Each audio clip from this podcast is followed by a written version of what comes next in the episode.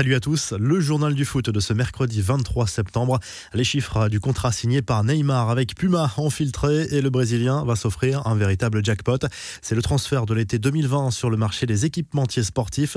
La star du PSG a quitté Nike après 9 ans de collaboration pour la marque allemande qui lui déroule le tapis rouge avec un véritable pont d'or à la clé. Selon les estimations, Neymar va toucher environ 25 millions d'euros par saison, soit le triple de ce qu'il gagnait avec Nike.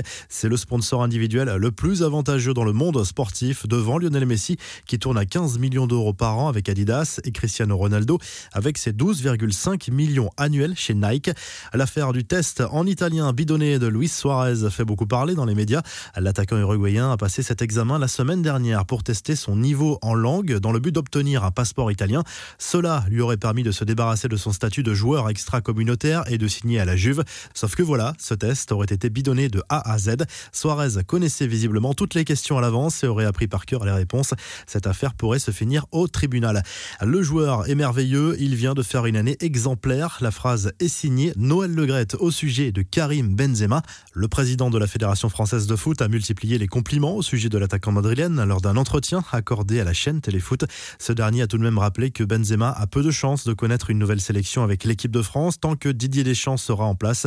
Il y a aussi des mots qui sont plus difficiles à pardonner que d'autres, a expliqué Legrette. En clair, le buteur merengue paye toujours les propos qu'il a tenus en 2016 sur Didier Deschamps. Benzema avait affirmé à l'époque que le sélectionneur des Bleus avait cédé à la pression d'une partie raciste de la France en décidant de ne pas le sélectionner à la suite de l'affaire de la Tape. Les infos et rumeurs du mercato, les confidences de Thiago Silva sur son départ du PSG. Le Brésilien a confirmé une rumeur sur Leonardo. Ce dernier a bien tenté de le retenir lors d'un ultime entretien dans son bureau après la finale de la Ligue des Champions. Mais entre-temps, le défenseur brésilien avait donné son accord à Chelsea. Une décision assez incroyable lorsqu'on sait que Thiago Silva a multiplié les appels du pied la saison dernière sans résultat auprès de son ex-directeur sportif. Au rayon des arrivées, le PSG pense toujours à Milan Skriniar, le défenseur central de l'Inter Milan. D'après Sky Italia, Tottenham est désormais dans la course. L'Enerazzurri aurait fixé le prix de l'international slovaque à 60 millions d'euros. En Angleterre, Leicester ne lâche pas Wesley Fofana, le jeune défenseur de la Saint-Etienne. D'après l'équipe, les Foxes ont fait une nouvelle offre estimée à 32 millions d'euros hors bonus. Une somme qui pourrait faire plier les dirigeants des Verts, d'autant que le joueur a émis le souhait de partir. Du côté de Marseille, l'arrivée de Luis Enrique a été retardée selon RMC Sport en raison d'un souci administratif lié au coronavirus. Son avion n'a pas pu décoller, mais le jeune Brésilien, annoncé comme un joueur très prometteur, devrait débarquer en France dans les prochaines heures. Et puis le Barça tient peut-être le remplaçant potentiel de Semedo. Selon TV13, le club Laograna a trouvé un accord avec l'Ajax pour le transfert du latéral droit américain Sergino Dest. Une somme de 20 millions d'euros hors bonus est évoquée.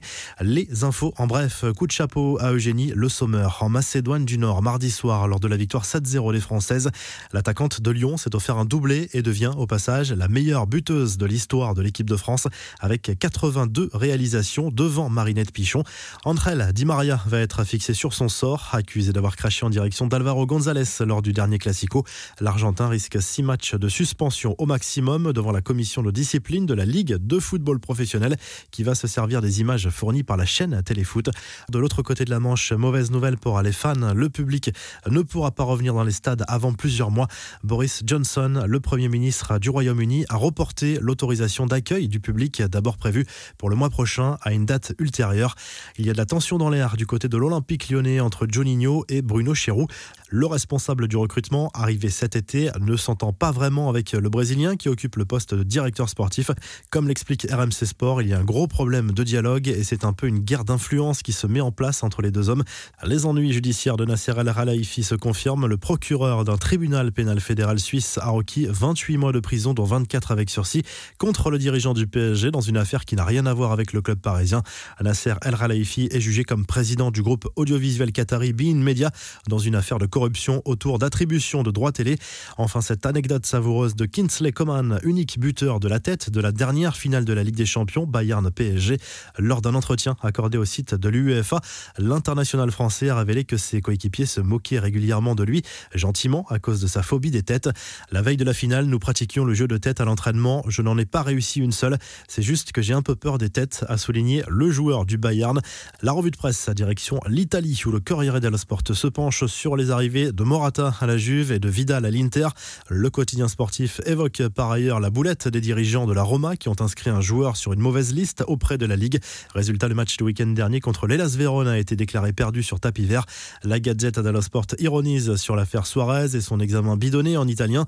Le journal transalpin se penche également sur les bonnes affaires de la dernière ligne droite du mercato et cite notamment les noms de Kanté et Balotelli. En Espagne, le journal Sport consacre sa une à Lionel Messi qui pourrait battre encore des records cette saison, celui du nombre de buts inscrits pour un seul club détenu par Pelé par exemple, mais aussi celui du nombre de matchs joués avec le Barça détenu actuellement par Xavi.